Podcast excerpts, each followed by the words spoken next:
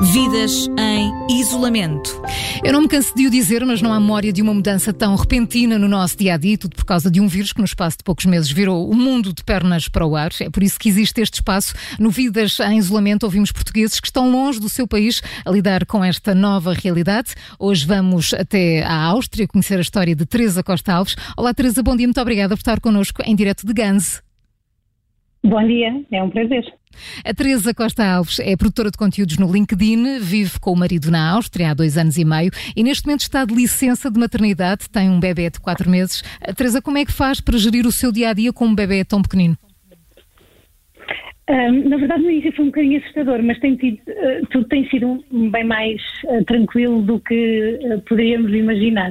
Na verdade, a minha rotina, tratar um bebê, como toda a gente sabe, ocupa tempo é um trabalho a tempo inteiro e a minha rotina não mudou muito, com exceção das, uh, das visitas à rua que já não fazemos tanto.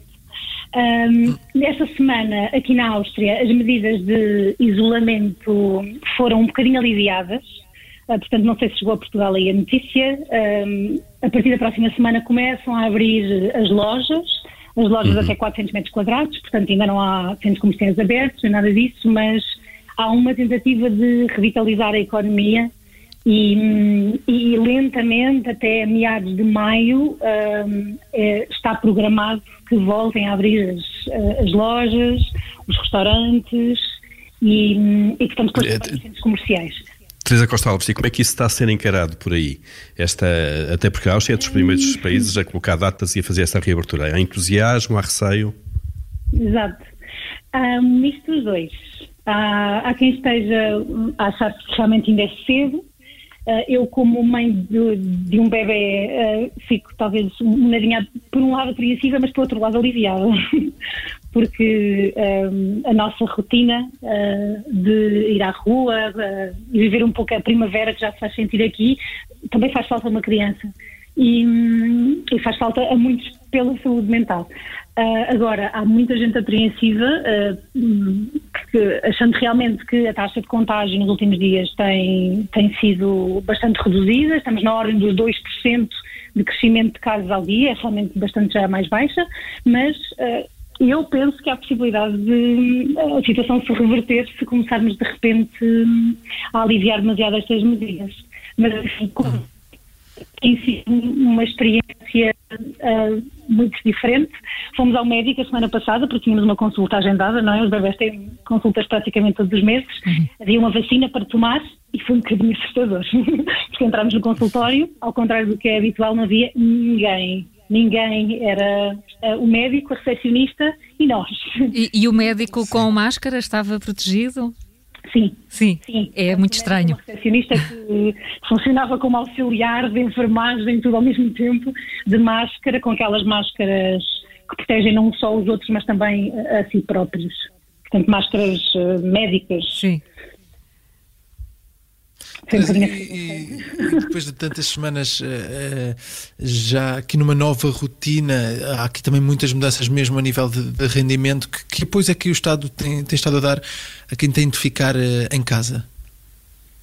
Há muitos apoios. Há cerca de 3 mil milhões de euros uh, que estão a ser, enfim, facultados aos, aos comerciantes e, e a todos os uh, empresários, freelancers que não estejam, uh, portanto, que estejam a sofrer economicamente com, com esta epidemia. felizmente, nós aqui em casa trabalhamos para uma empresa internacional que, pronto, até agora o meu marido está a trabalhar em teletrabalho, eu, pela Segurança Social, pela licença de maternidade, ainda não sentimos nada a nível económico, mas há, há bastantes fundos, há bastantes apoios e, e de dois, duas em duas semanas quase são anunciadas mais um, mais medidas de apoio económico aos pequenos negócios. E isso acontece, Teresa, também porque há, há com certeza esta preocupação com a crise e com o desemprego e há notícias preocupantes também nesse sentido, ou, ou, ou esses anúncios uh, que está a dizer que são regulares por parte do governo uh, deixam, dão alguma, dão alguma calma na, na perspectiva económica? Uhum. O, o, governo está muito otimista. Talvez também seja pela natureza do nosso primeiro-ministro, que é um jovem de 33 anos, se não me engano, e que tem uh, incutido um otimismo à, à, à, comunicação semanal que faz ao país e, e, que, claro, também a economia eh, vive desse otimismo. E, e eu acredito que uh, todas estas medidas e este discurso positivo sejam também uma forma de uh, fazer com que as pessoas voltem rapidamente, o mais, rápido possível à sua vida hum, habitual e ao seu consumo uh, habitual. O discurso não é, um, não é muito sensacionalista, tem sido como os austríacos, pés na terra, e, e, e, e, otimista, sim. Eu diria que no, no, no fundo é otimista. Uhum. Teresa Gonçalves, deixa-me fazer outra pergunta sobre a discussão que, que, para na Europa sobre como é que se financia isto tudo. E pergunto isto porque a Áustria é um dos países que, por regra, está do outro lado de Portugal sobre uh, a mutualização das dívidas, se os países devem ser mais solidários ou menos solidários. É um tema que está muito presente na atualidade sempre em Portugal. Também é assim na Áustria? Não tenho dado conta, não. Na verdade, uh, não se fala muito uh, da nossa, pelo menos que eu tenha dado conta, Uh, o meu alemão não é exímio, mas uh, tento sempre, todos os dias, ir consultar a nossa imprensa local. Um, mas não tenho, não, não tenho muito presente a posição uh, do governo austríaco um, perante a, a solidariedade para com os outros países da União Europeia.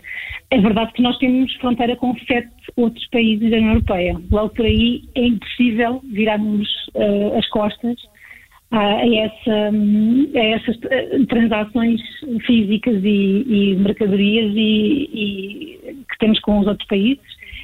E, e acho que, enfim, de, desta parte, a solidariedade terá necessariamente de existir pela proximidade geográfica, que nem seja apenas por isso. Teresa Costa Alves, em direto de Gans, na Áustria. Muito obrigada pelo seu testemunho e corra tudo bem, Teresa. Foi um gosto, obrigada. Obrigada, um bom dia. Souber de histórias de mais portugueses que estejam longe do seu país, longe de Portugal, a passar por este período menos fácil causado pelo novo coronavírus, partilhe connosco o número das manhãs 360 é o 913 961 556 913 961 556. Vidas em isolamento. Observador.